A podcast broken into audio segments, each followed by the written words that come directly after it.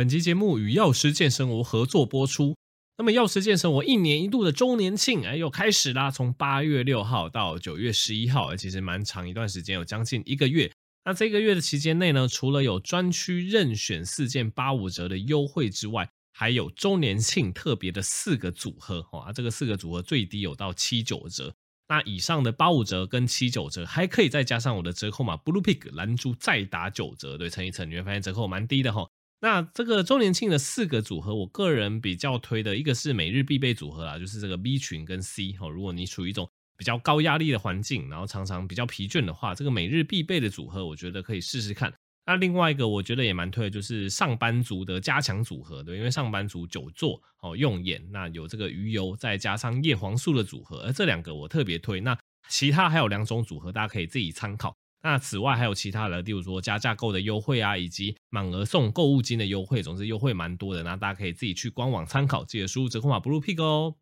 好的，那么总之今天这一集我觉得难得回来又来跟大家闲聊啦，因为前阵子真的是比较偷懒一点，怎么说呢？对，因为大家也知道我呃前阵子在拍影片的时候哈，常常就会播控哈，也是跟拍影片的医师录制 Podcast。那我觉得这个状况有好有坏啦。我先说好处好了，好处当然就是哦素材比较多，你看我影片就会出一部嘛，那我顺便跟医师访谈，那访谈一样可以再出一个 Podcast。对我来讲，就是这个 podcast 内容增加了，所以你会发现，哎，我前几周其实这些访谈的 podcast，它多多少少都跟 YouTube 影片的内容都有一点点重复，然后也因为这样的关系，我就可以偷懒，想说啊，那我这个礼拜就不录我这种单集字数的 podcast，所以我觉得这个算是对我来讲一个偷懒的一个好处。那当然，大家也不用太担心，说我 podcast 跟影片的内容会真的说完全重复还是怎么样，因为其实我们在设计。影片的访纲或者是 Podcast 访纲的时候，其实我们设计团队都会把呃观众其实他们是喜欢不同的形式的。我举例来讲，像 YouTube 来讲吼，你要尽量把就是一些精华放在 YouTube，因为其实 YouTube 它是一个影像上的东西，大部分人他其实看一看看没几秒钟，诶，如果他觉得不有趣，它可能就滑掉了吼。所以 YouTube 上面来讲，它的访纲通常都比较简短，然后我们都会截录那些真的是。比较精华的部分，再加上情境剧，我就放在 YouTube 给大家观赏。那 Podcast 的一个形式又不太一样，因为 Podcast 我相信现在大部分人在听我 Podcast 的，你可能在坐车，哈，你可能在通勤，哈，或可能你可能是一边在做其他的事情，一边把这个 Podcast 当成背景来看。所以 Podcast 其实大家是可以比较容忍，它是一个，例如说比较偏闲聊，呃，稍微冗长一点点。那气氛稍微轻松一点点，所以其实我自己是有感受到这两方面的一个差异性。所以在 Podcast 的一个访纲上面呢，我们就会呃设计的比较完整、比较细节，也会让医师针对他这些主题做比较多的发挥。所以其实以同一个主题来讲，通常 Podcast 所听到的内容吼是会比较完整的。对，所以如果你已经看完影片，然后你看到 Podcast，哎，好像又在讲同一个主题，你如果想要更加了解这这个主题。你还是可以点进来听吼，因为其实内容还是会多多少少有多一些补充。但是呢，这种就是呃来宾拍影片，我顺便跟他访谈 Podcast 还是有它的缺点啦。那我举例来讲，例如说每个来宾真的这个口才吼、音量吼上的一个掌控真的都不太一样，对，因为像我自己录，大家大概就很习惯我的这个呃一语速吼，然后习惯我的这个呃声调啊，习惯我的声音，但是。每一个来宾吼，尤其你也会遇到那种讲话会比较拮据的来宾吼，那他可能对于 Podcast 这个器材也不熟，虽然说我们都会跟他说怎么样使用，但他可能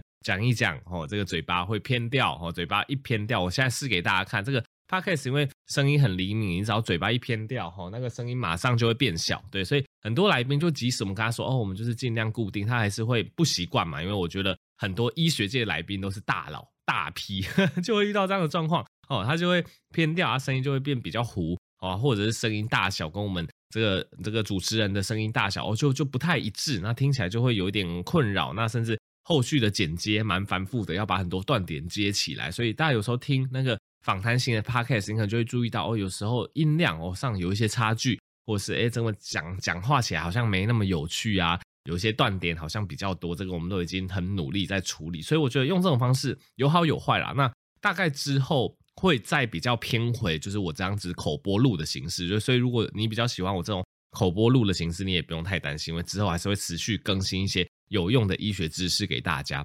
好，那第一个 part 哈，今天来跟大家分享一下疱疹哈。疱疹，我觉得对人体来讲也是一个非常重要的疾病。为什么突然想要分享疱疹呢？因为我刚好上礼拜日，好在三峡区，呃，就我们诊所举办了一个演讲啦，刚好就利用我的其中一段门诊时间，哦啊就停诊去办演讲。老实说，对我来讲，我觉得更辛苦，因为就看门诊其实一对一，反而是一个比较轻松自在的过程。那其实办演讲你是一对一百之类的，而且你要一直讲。然后我那一场演讲原本预计要讲一点五个小时，但不知道是我自己太会讲呢，还是这个观众哦，这个那个阿伯阿嬷哦，这个阿伯哈，他们提问都非常踊跃。这个演讲叫 Q&A 时间，竟然讲了两个半小时，讲到我都烧瞎了。然后讲完是真的身心俱疲，我觉得演讲真的是蛮累的，所以我近期也比较少接演讲了啦。我觉得。呃，与其就是我有一部分的想法是，这个与其演讲，不如多拍一些影片，受众还更广哈啊，说不定大家还可以接收到更多资讯之类的。但是也是看状况啦，有些大企业或者是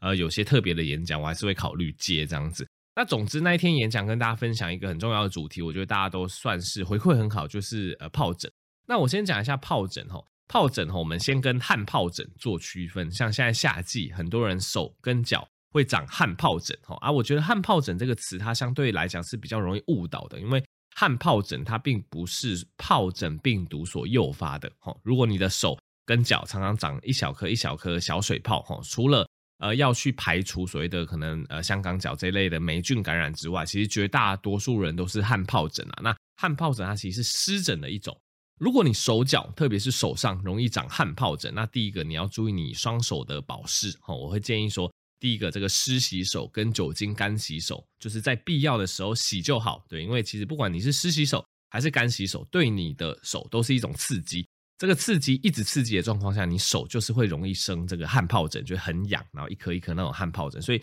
第一个你要减少刺激，那第二个你要加强保湿哦，你可以使用一些凡士林乳液或护手霜等等的一些成分哦，尽可能的去一天擦个三四次，去加强这个双手皮肤的保湿。那在减少刺激以及增加保湿的状况下呢，大概汗疱疹就比较不会发。那当然已经很痒很严重发炎，然后你一直抓的状况下，最好还是擦一些消炎药膏。这个你去看医生，医生都会开给你。所以这是第一个，我们先讲一下这个汗疱疹，它其实是属于湿疹的一种，对，它是因为刺激以及体质或者是你对某些东西过敏所诱发的，它跟疱疹病毒无关。对，所以我们先把汗疱疹摆在一边。那我们接下来来讲跟疱疹病毒有关的两个病，一个叫做单纯疱疹啊，一个叫做带状疱疹。那我相信这两个疾病吼，应该绝大多数人可能哦，你到目前因为听我的听众可能很多都二十几岁、三十几岁，甚至四十几岁吼，你可能多多少少都有得过啦。那我们先来讲单纯疱疹，单纯疱疹它就是有一种叫做单纯疱疹病毒吼，它是病毒所引发的疾病。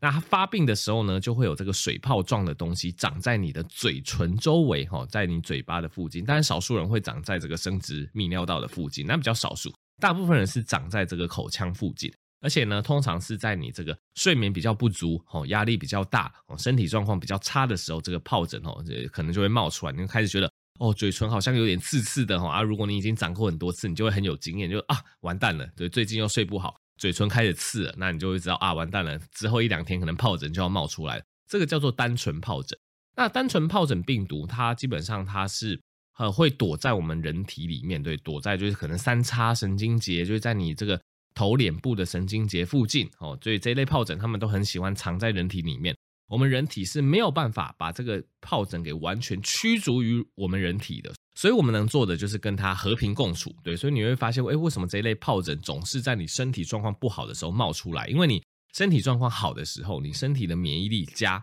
疱疱疹病毒就相对的会被你的免疫力压制下去。而今天当你睡眠不足啊，整体状况比较差的时候，这个疱疹哈，它就你的免疫系统就压不住了嘛，所以这个疱疹就开始冒出来哈，从你嘴唇哈、嘴巴附近，然后开始冒一颗一颗的疱疹。那这一类疱疹其实相对带状疱疹来讲是比较单纯，对，所以所以它叫单纯疱疹。那相对来讲也不会到那么严重哦，所以基本上有这种状况的话，你赶快看医生，医生可能开口服药或者是擦的药给你，大概那个病程很快就会压下去。那疱疹的病程大概就是会有这个起泡期啦，哈，会先起泡，应该是说先从这个基底开始泛红，然后起泡，然后可能会破掉，然后最后结痂，等到快结痂的时候就好了。所以这个就是单纯疱疹的部分。所以你要预防单纯疱疹很简单，睡饱就好。那接下来我们讲一个更严重的疾病，叫做带状疱疹。对，带状疱疹，我相信大家也都听过。那我很久以前的影片也跟大家说明过，带状疱疹吼，又称皮蛇灰爪，对，就像你的皮肤上长出一条蛇一样，对，因为它就是会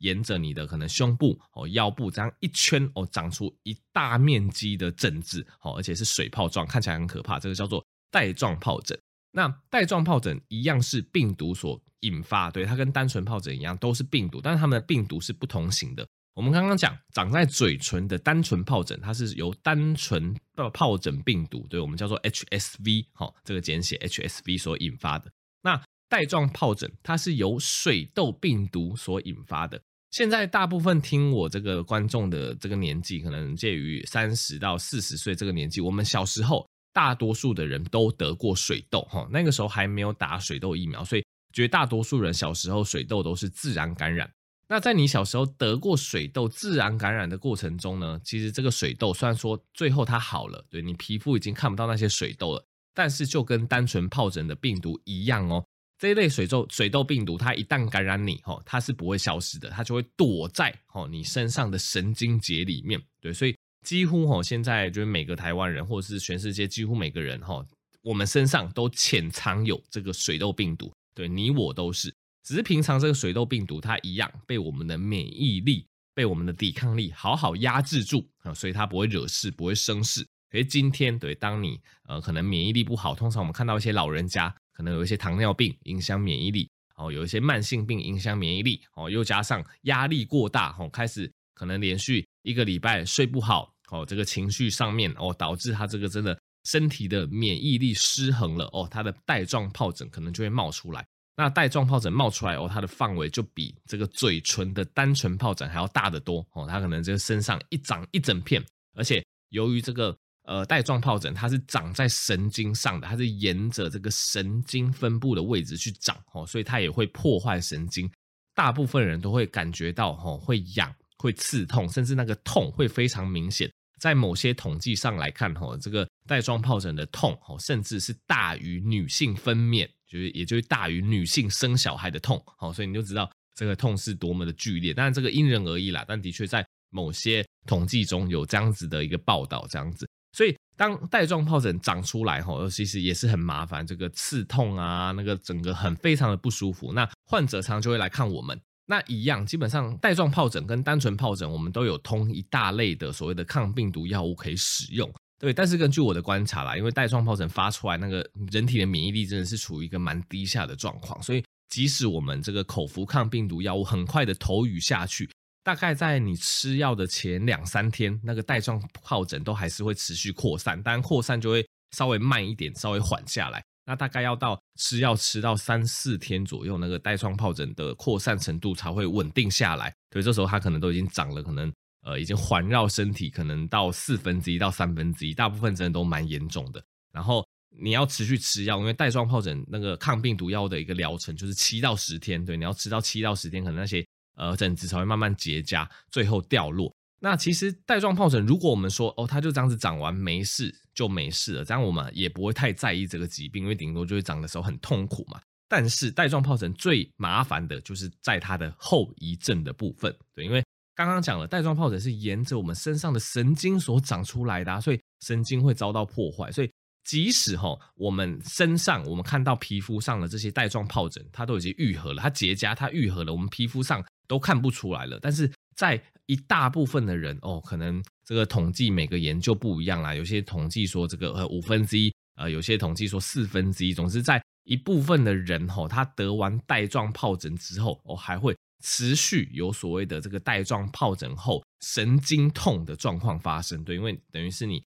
表皮上的这个疱疹虽然说好了，但是你底下的神经因为过度刺激，它还没有到完全修复，或者是它处于一种太敏感的程度，所以这个状况就很麻烦啦。你的病明明好了，但是这个神经痛却一直持续，你一天到晚就觉得你长疱疹的地方一直被电到，一直刺痛，甚至那个痛是很剧烈的。所以大家想象一下就知道，这个是一件非常困扰的事情。对，就是你的病已经好了，但是它的后遗症却伴随你好久。有些人会几周，有些人会好几个月，而且这个痛一直电到，一直麻到，那个痛是很不舒服，会影响到你的睡眠，影响到你的生活品质，甚至造成你这个忧郁、情绪低落等等。所以这个。带状疱疹后的这个神经痛，是我们一直以来要去面对到的一个后遗症，而且它的治疗方式，老实说有限啦。有时候我们会给予一些 B 群，给予一些止痛药。那非常严重的一些神经痛，我们会给予一些抗癫痫的药物。对，因为抗癫痫它就会去抑制我们脑神经，抑制我们这个体神经的一些活性，哦，就会让这个痛感比较消失。可是终究它几个月之后会好，而没有人能够预期这样子。所以其实目前哈，我们针对带状疱疹这一类神经痛啦，我们还是建议说，我们能够预防带状疱疹不要长出来，当然就最好。那大家也知道预防的方式是什么啊？老生常谈，就是这个生活习惯以及疫苗。对，你生活习惯当然要保持的良好嘛，保持你的运动习惯，保持你的这个呃睡眠充足，那饮食均衡，大概身体状况比较好的时候，带状疱疹疱疹就比较不会生哦，因为你的抵抗力是维持的比较好的。那我这边用我的经验跟大家分享啊，就我没有长过带状疱疹，但我在我大七就实习医生的那一年，吼，因为压力很大，常常长嘴巴上的疱疹，就是单纯疱疹。然后就算我在当兵，就当替代医啦，当替代大家想说很爽，但我当替代医的时候也会长过单纯疱疹。但是自从我我是运动习惯，我从我当完替代医之后，我开始建立起来，就是。每周运动的习惯，自从我有每周运动习惯之后，对，即使我在住院医师阶段压力还是很大，我就没有长过单纯疱疹了。所以我是自己会觉得说，这个运动习惯是真的蛮重要的。对，那再来针对我们刚刚讲的比较严重这种带状疱疹，容易有一些神经痛的部分，诶，其实打疫苗去预防是现在最为推荐的一个方式。呃，尤其是今年度，据我所知，会有一款新型的带状疱疹疫苗进到台湾，对于带状疱疹的保护力非常的高。九十 percent 以上，对，大家现在听到疫苗保护力九十 percent 以上，你应该会觉得很感恩，对，因为我们从一开始在炒那个新冠疫苗，不是说什么呃什么莫德纳九十什么九十 percent，什么 AZ 七八十 percent，啊，讲到现在的 Omicron，大家没有人在讲那个疫苗的保护力了，因为对于现在的变种病毒，疫苗主要是防重症，对，它已经比较没有所谓的防感染的保护力，每个疫苗的防感染的保护力可能都掉到可能三四十趴以下这样子。但是这个带状疱疹疫苗，哈，它的目前针对带状疱疹的保护力高达九成以上，而且这已经是一个追踪七年的数据。然后针对可能七八十岁这种老人家接种这一类疫苗，它的保护力一样可以在八十五九十 percent 以上，就让你不会长带状疱疹。所以我觉得是一个非常棒，对，因为就从数据上来讲，我觉得是一个非常值得去施打的疫苗。当然，现在市面上大家可能还找不到啦，因为这是。呃，我们医学界的前线消息，这个疫苗之后可能会进到台湾这样子，所以如果你真的有长过带状疱疹之后要预防，对，真的长过之后再复发的可能性还是蛮高的。所以如果你是想要预防之后的复发，或者是你真的担心哦，你有看过家人长带状疱疹，你真的想要预防这个疾病的话，这个资讯你可以去关注一下。那当然我已经跟就是我们诊所预定，我也不知道什么时候会会有货哈，就跟我们诊所预定说，如果进了我要先打这样子，对自己看到很多。带状疱疹的人之后都很害怕自己长带状疱疹，这疫苗先打起来这样子。好，所以第一个议题先跟大家分享一下单纯疱疹跟带状疱疹。那我觉得结论就是啊，生活作息的一些维持，生活作息的这个免疫力哦，这个维持正常是非常重要的一件事情。那第一个议题不小心讲了太久，我原本今天要讲四个主题，看起来只能讲两个了。好，那我们就来讲一下第二个议题好了。第二个议题我们来讲一下这个阿兹海默症失智症哈，因为我。呃，前阵子应该是两三周前，也是有在我的 YouTube 拍了一部影片，跟大家讲一下哦。阿兹海默最近哈有一篇这个科学期刊的一个丑闻啊，疑似造假。当然那一部影片，我觉得事后回想起来，没有说真的是拍得非常的好啦，对，因为造成一些观众的误会，所以我后来也在这个置顶文啊，在这个内文里面做了一些补充，想说就这样子可以解除比较多人的误会，这样子。那我就顺便在这个 Podcast 补充一下，大家有听到就有福，这样子。那基本上，二零零六年那一篇涉嫌造假的阿兹海默的论文，它主要是研究我们叫做就是贝塔类淀粉蛋白第五十六型的这个研究。哈，对，因为其实很多人看完那个丑闻的影片，他们就以为哦，所有的类蛋白的假说都不适用了。哈，这其实也不太对。基本上，二零零六年那一篇研究，它主要是针对第五十六型的贝塔类淀粉蛋白所做的研究。哦，啊第五十六型这个，因为它造假的关系，现在就越来越多人不去相信五十六型的类淀粉蛋白。但是呢，针对第四十型以及四十二型的这个贝塔类淀粉蛋白的研究，哦，还是如火如荼的哈，也是有蛮多在患者身上或者在一些病理标本身上，哦，看到，哎，的确阿兹海默症的一个可能老鼠或是人身上，哦，可能有这个。这个贝塔类淀粉蛋白四十跟四十二型的一些沉积哈。所以简单来说，那一篇研究的造假，它是影响一部分的类淀粉蛋白的研究，但你不能说因为那一份报告造假就推翻整个贝塔类淀粉蛋白的研究，这样子对所有的研究员来讲也是不太公平哈。所以我在那一篇影片没有讲那么清楚，导致一些人的误会，所以在此就是跟大家再度说明。那其实哈，到底贝塔类淀粉蛋白跟阿兹海默症，到底哪个是因，哪个是果？我觉得这也是现今医学界还没有一个解答的问题。对，因为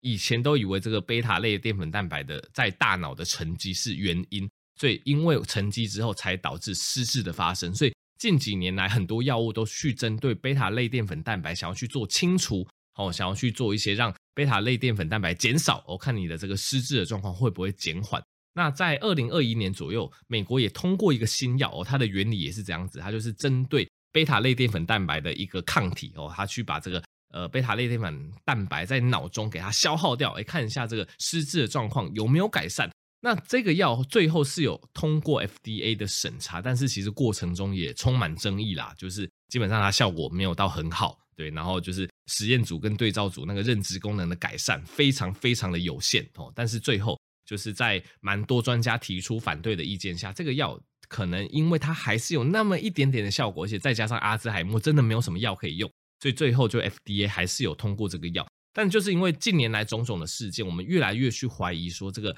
贝塔类淀粉蛋白在我们脑中的沉积，有可能它是一个果，有可能是发生阿兹海默症之后，哎，我们脑中才有这一类物质的沉积。所以你去把这一类物质去消除掉，大概因为它是一个结果嘛，它可能就没有办法去逆转阿兹海默症的发生。所以我觉得。关于阿兹海默症的一个病理成因，目前科学家还没有办法得到一个很好的解释，所以也导致现在的新药研发困难。那你说现在新药研发的困难是不是跟二零零六年的那一篇造假论文有关？我觉得有一点点关系，但也不会说是完全就是因为二零零六年那一篇误导性的论文导致现在新药都研发不出来。我觉得也不能这样子讲，因为现在对于阿兹海默症来讲，这个大脑里面的科学就。真的很难研究啦，因为我们不可能随意的去呃解剖一个人的大脑啊，或怎么样去观察一个人脑部的一个发生。所以其实科学家在脑科学这方面的研究，跟其他我们器官组织比起来，本来就比较困难。所以我觉得大家之后可以多关注这方面的研究成果。那我最后就跟大家分享一下，哎，既然阿兹海默症到目前为止还没有很有效的治疗方式，那我们要怎么预防哦？其实还是有蛮多所谓的可逆性的失智风险因子，我们可以去注意的。那美国的一篇期刊，它就归纳出我们可以逆转失智的八大危险因子，大家听好哦，分别是第一个缺乏运动，第二个抽烟，第三个忧郁，第四个低教育程度，第五个糖尿病，第六个中年肥胖，第七个中年高血压，以及第八个听力障碍。好，那这八大因子来讲，简单来说，帮各位做个分类啦。那总之，我先把低教育程度删掉，哈，因为我相信你会 听我这个频道的人，大概不会什么低教育程度啦。那个低教育程度的人不会听我这个频道，所以大家大概都不会符合低教育程度。那其他七项，基本上你就可以理解成，第一个就是身体的素质要好，就越不容易产生阿兹海默。因为我觉得这很容易理解，因为其实你大脑总是需要那些健康的血管。健康的血液循环去供应它氧气，所以一旦你有任何情况下会去影响到你血管的健康哦，那就会造成失智症的发生率上升。所以就这个就连带我们刚刚讲的，例如说呃，你可能缺乏运动哦，你可能抽烟，你可能糖尿病，你可能肥胖，你可能高血压哦，这些状况有都会导致你的心血管的状况比较不好，就会增加失智的产生。那再来，我们大脑要就是用进废退嘛，要不断的去使用它，哦，不不断的去使用它，失智就比较不会发生。所以这就牵涉到我们刚刚讲到的，呃，低教育程度，对，大家不会有啦。所以低教育程度这个可能就比较容易会产生失智症。那再来，听力障碍，对，因为如果你有一些的失聪，老人家会有一些听力的问题，如果你没有去做一些适当的矫正，老人家越来越听不清楚，他就会减少他跟外界的沟通。好，减少这些资讯的传递，那他也会讲话也会变得比较少，所以这一类对于认知功能哦也会有非常大的影响。所以其实帮大家统整起来，就是你要维持你心血管的健康，所以那些三高对这些数值都要控制好。那再来就是你要尽可能的去使用你的大脑，就譬如说有研究说打麻将哦，甚至老人家打一些益智的电动哦，都有助于这个。阿兹海默发生率下降等等，你要不断的去这个用进废退，你要不断的去使用大脑，就比较不会产生这个阿兹海默或是老人痴呆的状况。所以在目前新药对于阿兹海默的突破哈有限的状况下，我想这些生活形态我们可以做的，就还相对来讲是蛮重要的，可以这个减少阿兹海默症的发生率，就提供给大家参考。好，那这集就到这边啦。那喜欢我的医学频道，就可以去订阅我的 YouTube。那也欢迎大家就推荐我的 Podcast 给更多人知道。真的好希望有更多人来听我的 Podcast 啊！好，大家就可以把这个好的节目推广出去。那可以支持药师健生活保健食品，输入折扣码 Bluepig 有九折优惠。我们就下集再见喽，大家拜拜。